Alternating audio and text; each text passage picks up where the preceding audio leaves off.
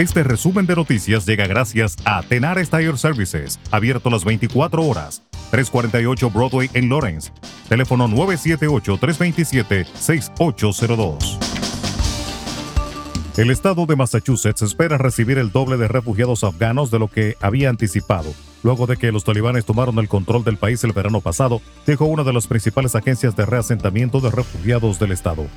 Jeffrey Tillman, presidente y director ejecutivo del Instituto Internacional de Nueva Inglaterra, dijo que se espera que alrededor de 2.000 evacuados se instalen en el estado para fines del próximo mes. Eso es más de los aproximadamente 1.100 evacuados que los funcionarios estatales anticiparon en septiembre. Pero Tillman dijo que las agencias de reasentamiento sin fines de lucro del estado están preparadas para manejar la afluencia. La Junta de Educación Primaria y Secundaria del Estado de Massachusetts acordó este martes eliminar gradualmente dos de los exámenes de ciencias MCAS que se ofrecen actualmente a los estudiantes de secundaria, incluso cuando algunos miembros expresaron su preocupación sobre la señal que podría estar enviando esta decisión. Los estudiantes deben cumplir con el estándar estatal en una prueba de ciencias para obtener la determinación de competencia requerida para graduarse citando los costos de desarrollo de la prueba y la continua baja participación y decreciente en las pruebas de química y tecnología e ingeniería, el comisionado de educación Jeff Riley recomendó eliminar estos dos exámenes a partir de la primavera de 2024.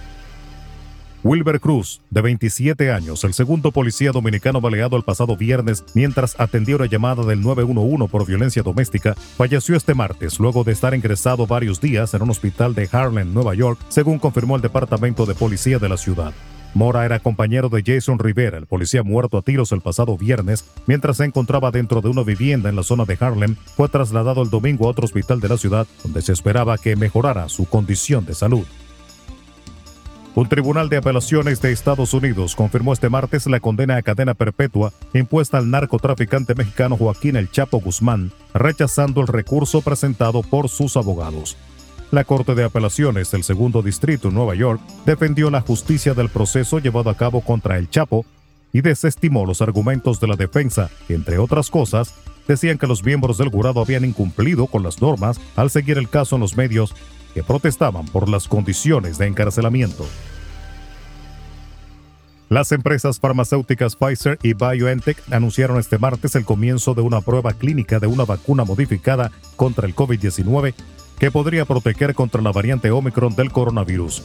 El comunicado de las firmas indica que se esperan que los resultados iniciales del estudio, que incluirá a 1.420 voluntarios con edades entre 18 y 55 años, estén disponibles en la primera mitad de este año.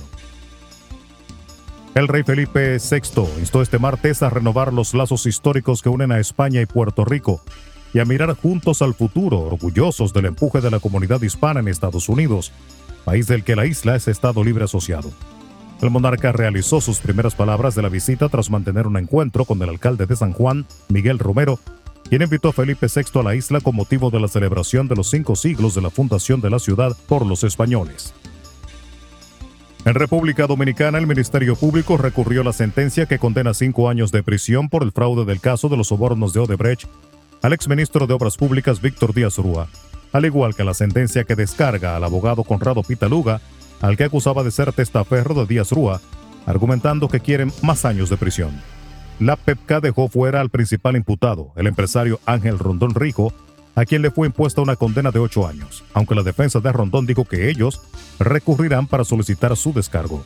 La PEPCA tampoco recurrió al descargo que favoreció a Juan Roberto Rodríguez, a Tommy Galán y a Andrés Bautista.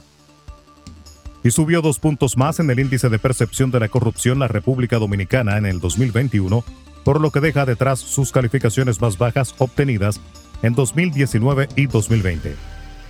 Participación Ciudadana, capítulo dominicano de Transparencia Internacional, argumentó que esto se debió al fortalecimiento del Ministerio Público y de la Cámara de Cuentas, así como la condena y presión de poderosos y figuras políticas. Sin embargo, consideró que todavía es muy pronto y limitado para que la República Dominicana salga del grupo con mayor corrupción en el que se ha mantenido por décadas. Resumen de noticias. La verdad en acción. Jorge Auden. Conduzca seguro confiando el cuidado de sus ruedas a Tenares Tire Services, abierto las 24 horas, los 7 días de la semana. 348 Broadway en Lawrence. Al comprar gomas nuevas, recibe reparación de por vida, además de otros servicios también de por vida. Tenares Tire Services también ofrece alineación y balanceo y autodetailing. Las mejores gomas nuevas y usadas en Tenares Tire Services, con el trato afable de Brian de Peña y su equipo.